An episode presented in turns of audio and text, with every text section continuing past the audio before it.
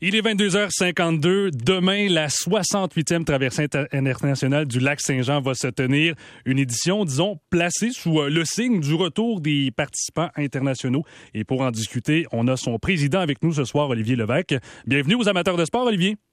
Oui, bonjour, merci. Écoute, demain, à Péribonca, c'est à 8h30 que ça commence. Les participants qui vont pouvoir se rendre jusqu'à Robertval, une traversée de 32 kilomètres. Euh, c'est toujours impressionnant de voir cette distance-là quand même que des athlètes peuvent réussir à faire dans l'eau. Et vous savez, ce qui est encore plus impressionnant, c'est de voir la forme de certains lorsqu'ils arrivent à Robertval. J'ai souvenir en 2019 du vainqueur Marcel Schouten qui est arrivé à Robertval et qui avait euh, fait quelques backflips pour célébrer sa oh. victoire. Donc, vous savez, c'est impressionnant de les voir pendant huit heures dans les eaux, mais également, c'est impressionnant de voir euh, souvent leur forme à l'arrivée. Et demain, donc, il y a deux Canadiens, notamment Émilie Tremblay euh, de Chicoutimi, une jeune de, de vingtaine d'années, début vingtaine en fait, et William Racine aussi de Québec, 24 ans.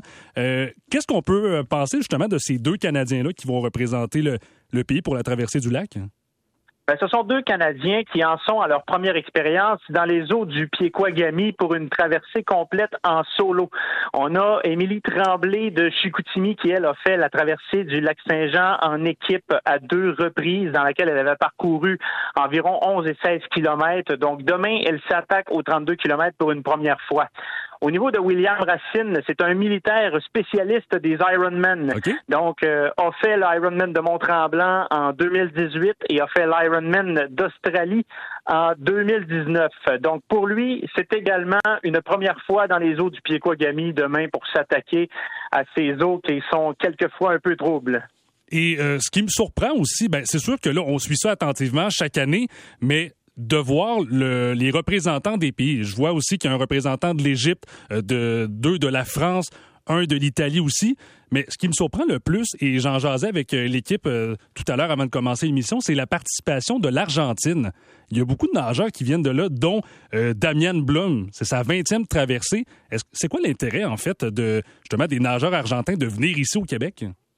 Mais l'Argentine est un pays qui est très fort en eau libre. Donc, euh, c'est une des prochaines étapes de. Euh, en fait, c'est une des euh, un des pays dans le monde qui accueille un des ultramarathons en eau libre. Donc, c'est une c'est une discipline qui est beaucoup plus populaire dans ce pays-là, ce qui explique qu'on en a beaucoup des Argentins cette année. Et puis également, donc la popularité de, des Damien Blum, des Pilar Hejo qui ont fait plusieurs podiums et même pour Pilar Hejo qui l'a gagné à quatre reprises de Lac-Saint-Jean.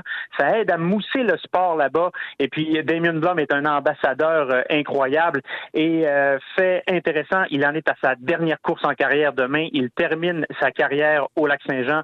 Donc, euh, on va lui souhaiter le meilleur dans les eaux du Lac-Saint-Jean demain. Donc, demain, je, le rappelle, ça commence à 8h30 et on peut s'attendre à une arrivée à Robertval vers quelle heure normalement? Ben, écoutez, tout est, tout dépend de l'état du lac Saint-Jean demain et tout dépend des, des vents, de l'état de la vague. Euh, donc, je vous dirais que euh, bon, le record de la traversée, c'est en 6 h 22 minutes. Est-ce qu'on s'attend à battre le record demain? Bon, dans une année de relance, je ne crois pas. Donc, dès, euh, dès maintenant, là, je ne crois pas que le record va être battu demain. Mais bon, cet homme me faire mentir si le vent et la vague sont favorables.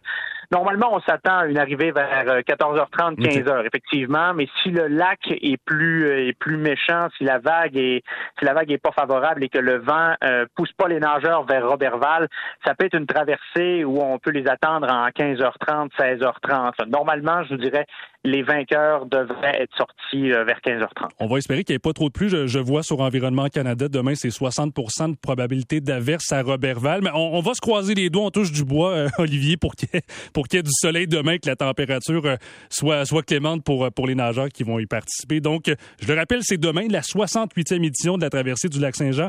On jase, on avec son président Olivier Levesque. Merci beaucoup d'avoir été là et aussi bonne 68e édition. Merci de m'avoir reçu. Salut, bonne soirée, bon week-end. En vous rappelant aussi que dans les dernières secondes, Kim Clavel est devenue nouvelle championne du monde. Ça se passait ce soir au euh, Casino de Montréal. Donc, elle a remporté la ceinture des mi-mouches de la WBC en l'emportant par une décision unanime contre la Mexicaine Yesenia Gomez. Donc, euh, c'est fait enfin pour Kim Clavel. On revient dans un instant aux amateurs de sport. On jase des Jeux du Québec avec François Bessette.